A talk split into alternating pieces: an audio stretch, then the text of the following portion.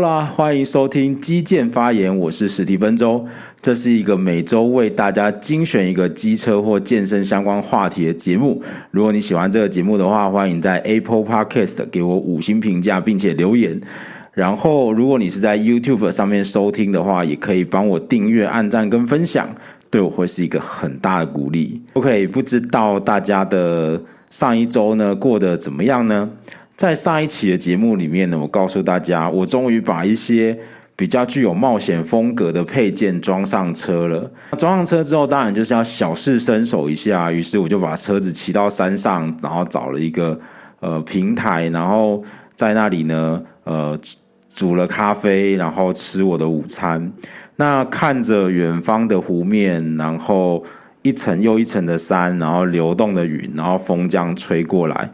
其实就算只是发呆呢，那个时间呢也很快就过去了。然后我就会发现，嗯，当初换这台车真的是一个正确的决定，就是我真的会非常喜欢这个感觉。然后呃，也会推荐给大家去试试看。在节目开始之前呢，要先来回答听众的留言。第一个呢是来自于 Apple Podcast 个叫做 Camry 零二零三的朋友，他说：“老师可以多分享一些骑车的心得吗？”嗯，叫我老师的话，我想就是大概认出我是谁了。好，那我不知道这个骑车心得指的是什么，因为呢，重机骑士会分成两种类型啊，一种呢就是把自己的钱穿在身上，另外一种呢就是把自己的钱呢装在车上。那我是比较偏向于会喜欢买一些帅的好看的配件装饰自己的啦。那如果想要听的是这种如何败家心的也 OK，但是呢，如果是想要听怎么改车，这我可能就没有办法分享，因为我就是比较偏那种旅游类型的。所以也许能够讲的就是我去了某一个地方，然后我我的感想是什么，我见到了什么东西，然后遇到什么有趣好玩的事情，大概就只能讲这一些了。好，然后再来另外一个是来自于 YouTube 的留言，有一位叫做 Duke 五的朋友，他说有没有放到 Google Podcast 上面呢？嗯，目前我就是发表的平台就是以 Apple Podcast 跟 YouTube 为主，那应该比较多人使用的也是这两个平台啦。那么据我所知呢，就是 Google 啊，好像有意把这个 Google Podcast 的这个 App 呢，整合到 YouTube Music 里面，就是如果是安卓用户的朋友啊，那也许呢，可以在这段过渡的时间呢、先试着使用 YouTube 听看看。好，那感谢以上两位朋友的支持，呃，我今天会尽量去做更优质的节目啦。好，那嗯，这礼拜呢，有一个比较令我觉得呃惆怅，或者是说有一点。遗憾的那种讯息，就是呢，在职场上的一个前辈，然后因为生病的关系离开了。我跟这个前辈其实是认识，但是我们就只是在公众的场合上会，就是在在呃办公室遇到的时候会讲一下话，聊个天，然后稍微寒暄一下。中间就是大概就是这样，并不是说特别的熟。我做目前的工作已经十多年了，那在这十多年当中，其实你每天都会看到这个人，但是因为突然你明明前一阵子还看到他，但是后来你竟然得知他就这样子离开了，那么。嗯，会有一种好像突然空掉了某一部分的感觉，然后我就会想到，就是在我的节目里面啊，不管是在 YouTube 还是在做 Podcast 的时候，其实一直很融入一个概念，就是日语说的一期一会的概念，也就是说，我们跟某一个人、某一件事情，或者是去某一个地方，它都可能是当下就是那唯一的。一次，所以就要在那种情况底下，你尽可能的去做，做到最好，然后做到不要留下遗憾。那我其实自己呢，后来就是说这个想法对我的影响就很深。在我小的时候呢，有一个这个歌手叫做薛岳，然后他就是因为生病了嘛，于是他就举办了一个最后的告别的演唱会，然后留下了一首旷世的传唱的名曲，叫做《如果还有明天》。那歌词呢，有一段话是这个样子的：如果还有明天，你想怎样装扮你的脸？如果没有明天，要怎么说再见？好，抱歉，这个伤害一下大家耳朵，因为用唱的比较有那个感觉。我曾经在自己人生很低潮，然后很负面的时候，我也曾经会是想说，如果假设我就此消失在这个世界上了，那。大家会是怎么看我的呢？就是说，会觉得说完全没有差呢，还是会觉得有点可惜呢？还是觉得说，呃，会对我有一些无限的怀念呢？好，那后来当我慢慢走出这些呃困境的时候啊，我会发现呢，呃，有的时候我们会讲说，等我怎样怎样的时候，我再如何如何。那是因为我们预期说，我们可能之后还有什么样的机会可以怎样怎样。那我后来呢，在走出这些低潮的时候，我就会想说，那么我不确定我是不是还会有下一次的机会。所以一旦想到什么值得做的事情，我就觉得应该要赶快去做。不管是呃记录自己生活的 YouTube 也好，然后去做健身、参加比赛也好。我都不确定，说我之后还会不会有这样的机会，所以我觉得，如果可以的话，不要等了，就马上去做。那至于别人怎么样评价我，我觉得那是没有办法控制的。可是我觉得，呃，如果我希望别人对我的评价是无限的怀念跟好的那一种，在我的这个人消失在这个世界上的时候，那我应该要在这中间的过程里面呢，尽可能让自己呢。有一个精彩的人生，然后对别人呢是有帮助的。那我想让自己的价值呢在这个地方做提升，然后就会嗯不要留下任何的遗憾。这样，那当然嗯知道了这件事情之后呢，就让我会呃更觉得嗯我以后的是日日子呢应该是要这样做。那当然就希望这个前辈呢能够在天堂呢一路就是。呃，再也没有病痛的困扰，然后，嗯嗯，对，大概就是这样子。我突然有点不知道应该要说些什么东西，这样。好，那这一期 Podcast 呢，是我的节目的第五个单集。那一开始的时候，我其实就只是因为我想要分享我自己的想法。我在我的脑袋里面是会有很多想法转来转去的，有一些呢是对事情的看法，有一些是天马行空的，然后有一些是就是一些乱七八糟的东西。那既然我都已经想了，我会觉得如果我可以把它分享出来，然后让有一些人可以知道我的想法是什么，然后如果我的想法很奇怪也没有关系，因为。也许有的人跟我有一样的想法，那我把我这些东西讲出来之后，你就会发现，其实你并不是奇怪的人，你并不孤单，世界上不是只有你这样想。对，那这样的话，就觉得如果能够对人有帮助的话，那就是做这个节目呢，很大的一个成功啦。那我得到目前为止得到的回馈，其实都还蛮不错的。有些朋友觉得我的声音呢，很适合讲这种很像广播类型的节目。那如果觉得我的语速太慢的话呢，诶，可以开个一点二五倍听，可能会刚刚好。就有一些朋友会觉得呢，诶，这个内容啊，或者是自然的程度呢，是比 YouTube 好上非常多。我想这个是因为，也许就少掉了一个面对镜头的困扰吧，所以让我觉得比较自在跟放松。那什么时候会适合听我的 Podcast 的节目呢？嗯，我想了一下。根据我声音的特质，如果你半夜睡不着觉的时候，那或许呢，可以把我的节目点开来听，说不定五分钟之内就睡着了。好啦，那先跟大家讲到这边。那我今天要跟大家聊的话题呢，就是千万别考重机驾照。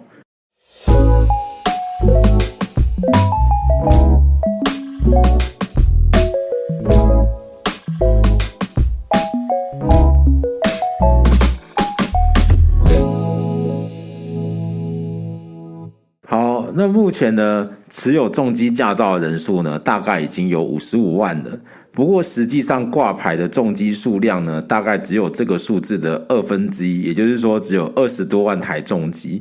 那呃，车主呢，可能又更少一点，因为有一些人呢，他也许就是一个人会有好几台重机，像我一些车友就是这样。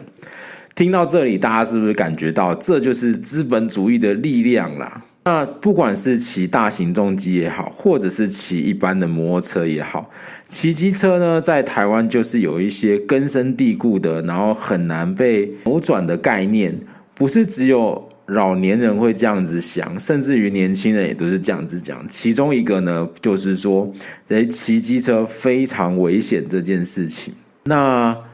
还有一个就是说呢，诶，就是大家会普遍觉得靠着右边走呢，或者是靠着右边骑机车啊，就会比较安全。那我觉得这些都是来自于呃教育的观点啊所形成的啦。好，举例来讲，以靠右边骑这件事情来讲啊，我们其实每一个机车骑士呢，都是有纳税的。道路的建设呢，是用我们的税金去建设出来的。那么，凭什么你就必须要把自己的空间让出来？你在你的空间里面呢，呃，让塞进去其他的交通工具，反而其实才是让自己更危险的一个理由。就有点像是我们今天如果去一个面店吃面。好，那你点这个面店面店里面最豪华、最贵的，比如说什么牛三宝牛肉面，然后点大碗的，OK，你花比较多钱，所以你可以坐着吃。但如果你今天只是点一碗阳春面，然后还点小碗的，难道因为你花的钱比较少，你就应该端着碗去旁边蹲着吃吗？我想大家没有人会觉得这件事情是对的嘛。那我觉得呢，同样都是交通工具啊。虽然体积的大小有点不同，但是你要确保你要你能够拥有一个独立的空间，这样子才是一个比较正确的思考方式啊。只是很多人都会没有办法接受这一点，觉得呢，你是小车，甚至你是摩托车，你就是应该要让。那不管是骑普通摩托车也好，还是骑重机也好啊，其实很容易就会因为在某些议题上面呢，然后就创造了对立。但是其实创造对立啊，是。呃，解决一些矛盾呢，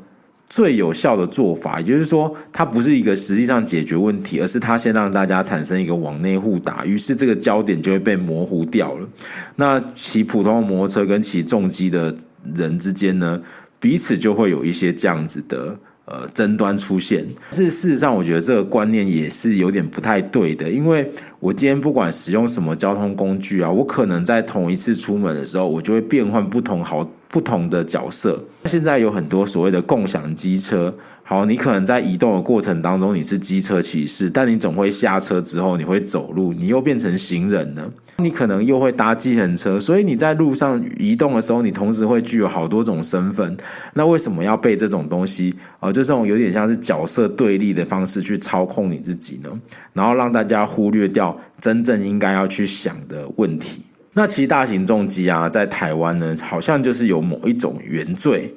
比方说呢，就是爱飙车啦，喜欢装很吵的排气管啊，然后车主都是所谓的低端人口啊，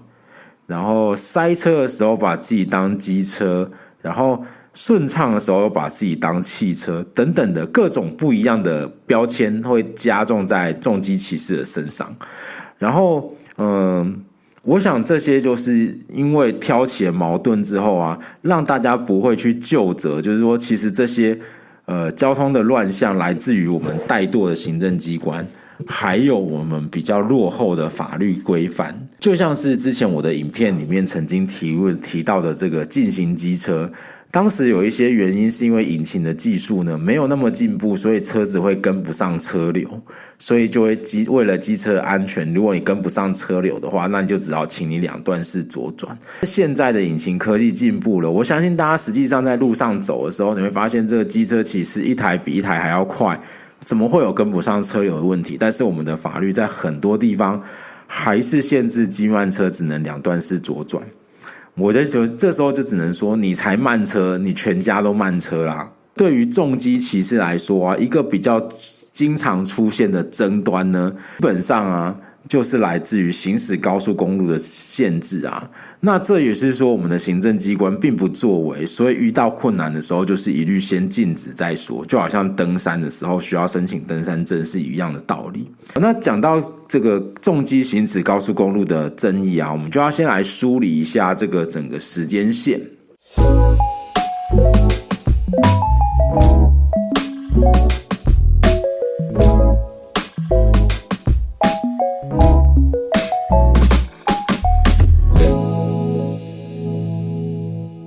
在两千零二年的时候，台湾因为正式成为 WTO 的会员国，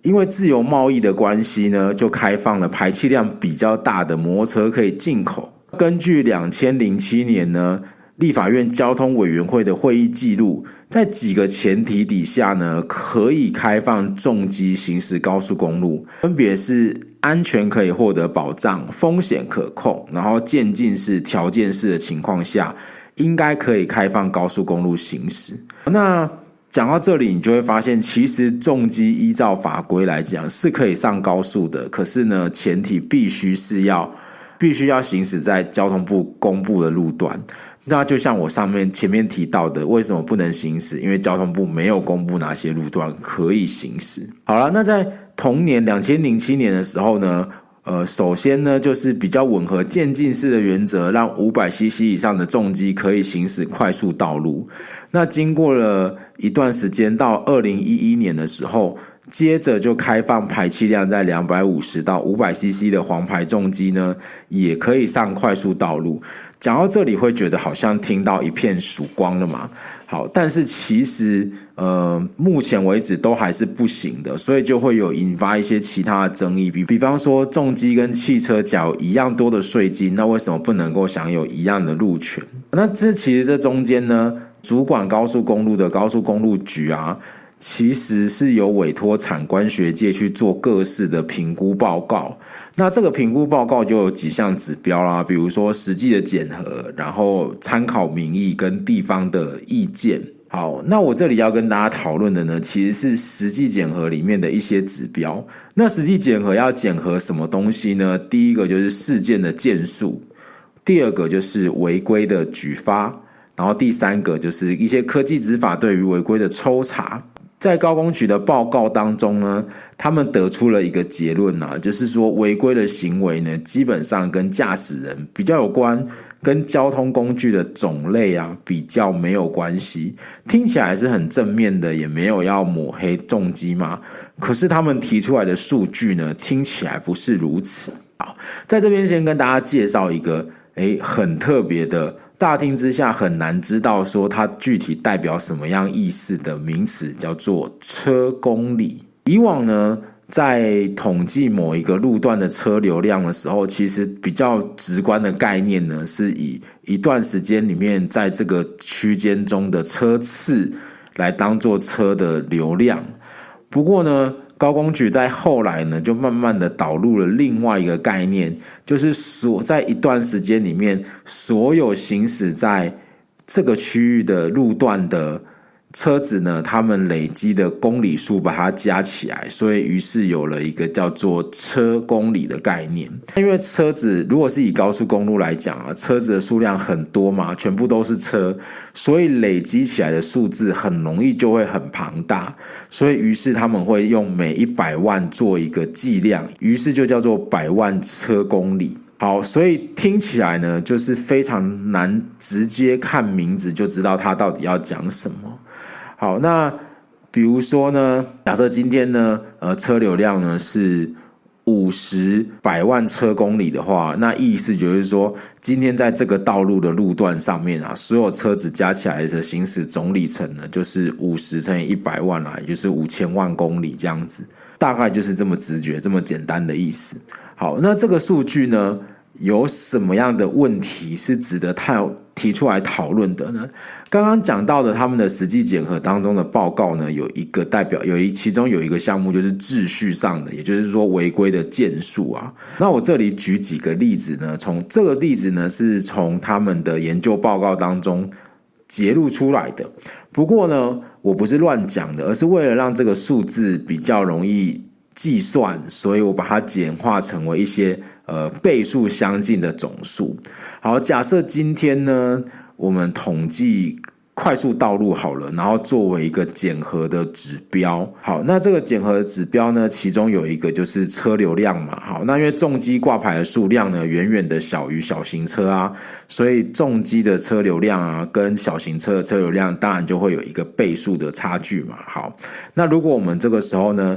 假设重机的车流量呢是二，然后百万车公里，好，请大家先暂时记下这个数据。好，那如果我们抓到违规呢是一百件好了，好，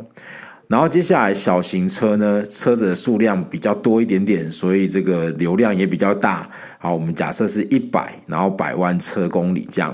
好，请大家稍微记一下这个数字。那因为车多，违规的人就会多，所以的话它是两千件。好。那这样子看起来的话，是不是就会觉得说，哎呀，这样果然嘛，小型车呢违规的件数啊是比重机多得多嘛？诶，但是有些人会马上发现说，诶，那这样子好像没办法比哦，就是说，因为不是在同一个数量的比较基准嘛，所以没有错。好，所以在比较上面呢，他们设计了一个数据呢，就是每百万车公里呢违规的件数。好，那刚刚重机呢是二，然后百万车公里嘛，所以要把它的分母变成一百万的话，那就是要除以二，所以违规件数呢，一百件除以二就变成五十。那小型车刚刚呢是两千件，所以两千件，然后小型车的这个车公里呢是一百百万车公里，所以要把它变成一百当做分母的话，每一百万件来统一这种统计的话呢，就是除以一百，所以将会得到二十件。所以这个时候我们得出了两个数据，一个就是每百万车公里的重机的违规件数是五十，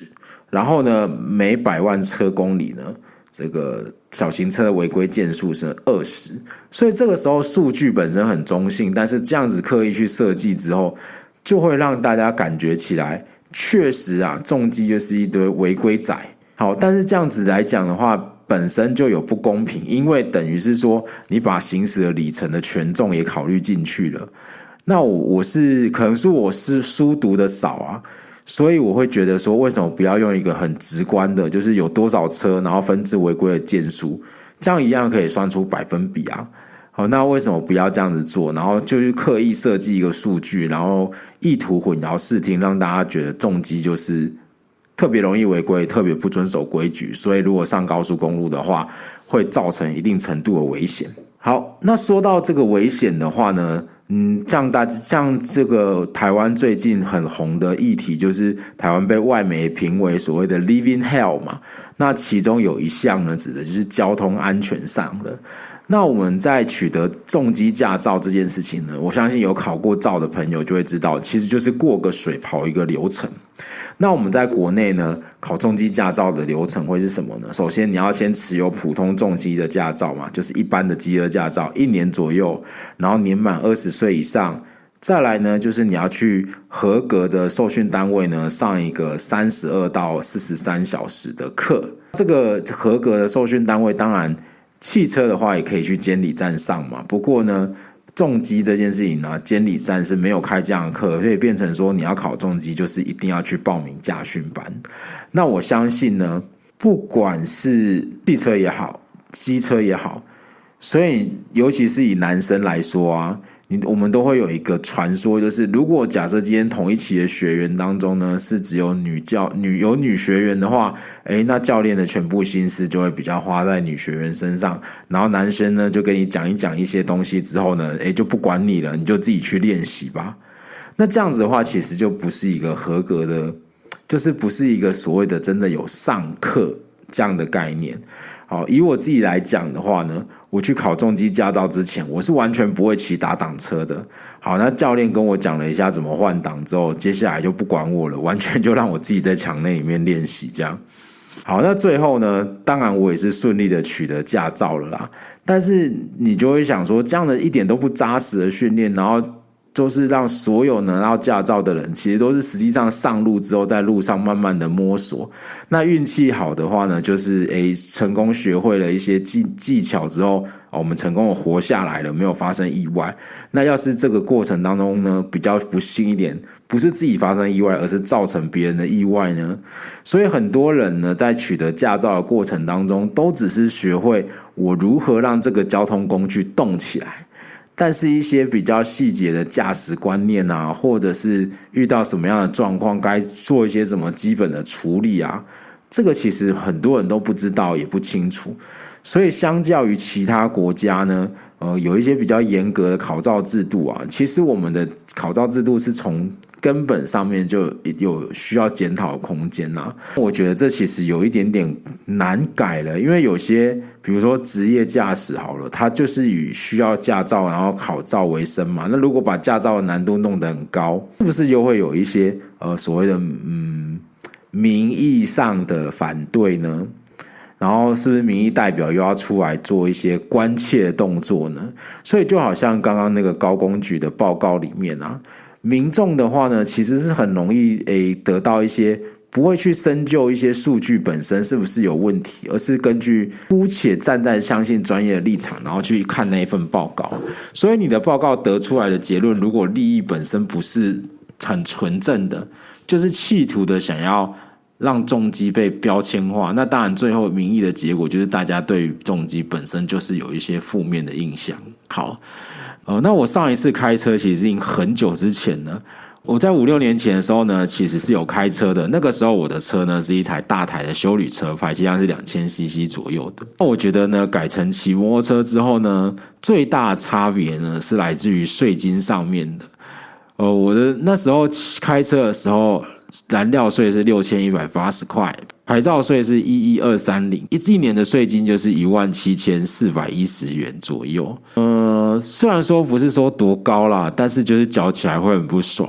那我开始改骑重机之后，我第一台重机呢是红牌的，那我的税金呢只有原本的三分之一左右。那我现在骑的是黄牌的，税金再更少了，一年的税金只要两千一百六十块。那我仔细想了一下，如果有需要用车的时候，我其实有 iren 可以用。那如果我要买东西的话，有所谓的线上购物，就直接点一点，它就会寄来了。那我平常也没有在载人，所以我好像就没有特别需要有一台车。嗯，那那么骑重机呢，到底为我带来了什么样不一样的变化呢？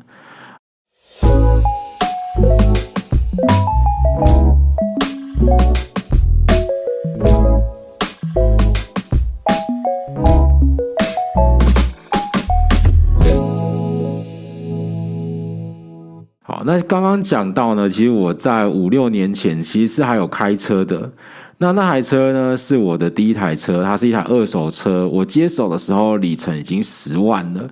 那我又开了十万之后呢，才真正的感觉到它已经有点不行了，因为有一阵子我几乎每个月不是在修车，就是在修车的路上，所以我就决定要停损了，然后把车呢报废掉。好，然后我后来签了第一台摩托车之后啊，我那时候呢其实就是骑车去环岛啊。我其实非常推荐大家可以尝试看骑摩托车环岛这件事情啊，因为在旅行的过程当中呢，你的速度不一样，你看到的风景也会跟着不太一样。走路的话有点太久了，但是呢，开车又有点太快，所以对我来讲，我觉得骑摩托车是一个你想要看风景，你想要感受那个地方的空气呢。速度是一个很适中的交通工具。好了，那我其实就很喜欢这个感觉。那再加上呢，那一阵子其实我的人生是处于一个心态上非常低潮的时候。呃，曾经有一阵子是需要去做心理咨商的。好，那。喜欢上这个感觉，好像觉得诶，这样会让我觉得有一点放松嘛。所以在隔年的年初呢，我就去考了重机驾照，然后并且买了车。其实我一开始考重机驾照的时候，我的目的并不，我的动机没有很正面啦。因为我也是跟以前一样，会觉得骑摩托车就是一个有相对危险的运动嘛，所以我的保险是保好保满的。我那时候的想法是，如果我没有勇气呢，去结束自己的人生啊，那如果我在这些交通的过程当中发生了什么意外啊，那至少保险会赔给我的家人。这样，那我在刚拿到车的时候啊，我的朋友呢就带我去跑山，这样好，然后呢，他就骑了一台小挡车呢，就直接海放我。那就像我前面提到的，我其实，在考到重机驾照之前，我其实完全不会骑挡车的人。那要熟悉这些机械操作，其实是需要一段时间的啦。所以在呃很专注的在掌握，比如说油门、离合器、档位的时候。我发现，在那样的过程里面啊，我其实蛮开心的，而且不太会想起一些负面的东西，所以我就觉得，哎，我就慢慢真的爱上了这种骑车的感觉。然后你会是五官，你的五感其实是会跟周围的环境融在一起的。所以对我来讲呢，不管是练健美也好，骑重机也好，它都对我来讲是一种人生的。救赎吧，还好有掌握到这两件事情，然后让我可以转移我的专注力，然后更专注的让自己变得更好的事情上。那另外一个意外的收获呢，就是因为骑重机啊，交了很多不同的朋友。哦，我其实不是一个擅长交朋友的人，可是呢，呃，因为重机呢，跟很多人有了一些缘分啊，然后这些朋友其实也都很不错，然后。呃，跟他们出去呢，相处的时候，也是其实也很放松，也很开心这样。所以，嗯，我不知道大家有没有那种感觉，就是当你出了社会之后啊，你还是你的朋友很多很多都是来自于以前学生时代认识的。那出了社会的人要交朋友，其实是有那么一点困难的啦。不是说出了社会之后人心就很险恶或者是什么，只是说，呃，当大家越来越大的时候，你的新的朋友。也许会需要忙的东西是自己的事业、自己的家庭，各种不方不各种方面的事情啊，然后就会很难像学生时代，就是大家就是一起上学、一起念书、一起被老师骂 这一类的那种，有一些呃类似我们说革命情感吧，哦这样子的感觉。所以长大之后要交朋友，其实不是那么的容易啊。但是透过骑摩托车这个事情啊，让我有机会呢去认识到不同的人，然后他们也给我很多的支持，这是我始料未及的啦。那当然呢，更不一样的就是让我开始经营这些所谓的社群平台，呃，不管是 YouTube 也好，还是 Podcast 也好，让我有。那种很想要把自己的想法表达出来的勇气，然后如果说这些想法又可以刚好帮助到人的话，那这件事情做起来就更加的有意义啊！哦，这一期的节目呢，讲的比较长一点点，那希望我讲的东西呢，对大家是有帮助的。那如果你不骑车也没有关系，但是心理的健康，然后生活是要快乐开心，这件事情呢是非常非常的重要的。那最后呢，如果你喜欢这个节目的话呢，欢迎在 Apple Podcast 给我五星评价加留言，也可以在 YouTube 那边帮我按赞、分享、加订阅。那如果你真的想要更进一步支持我的节目的话，在 YouTube 那边呢有一个超级感谢的按钮。可以做一些小额的支持，请我喝杯咖啡，帮助我做出更优质的节目。好，那我们这一期节目就讲到这边喽，我们下一个礼拜再见喽，Goodbye。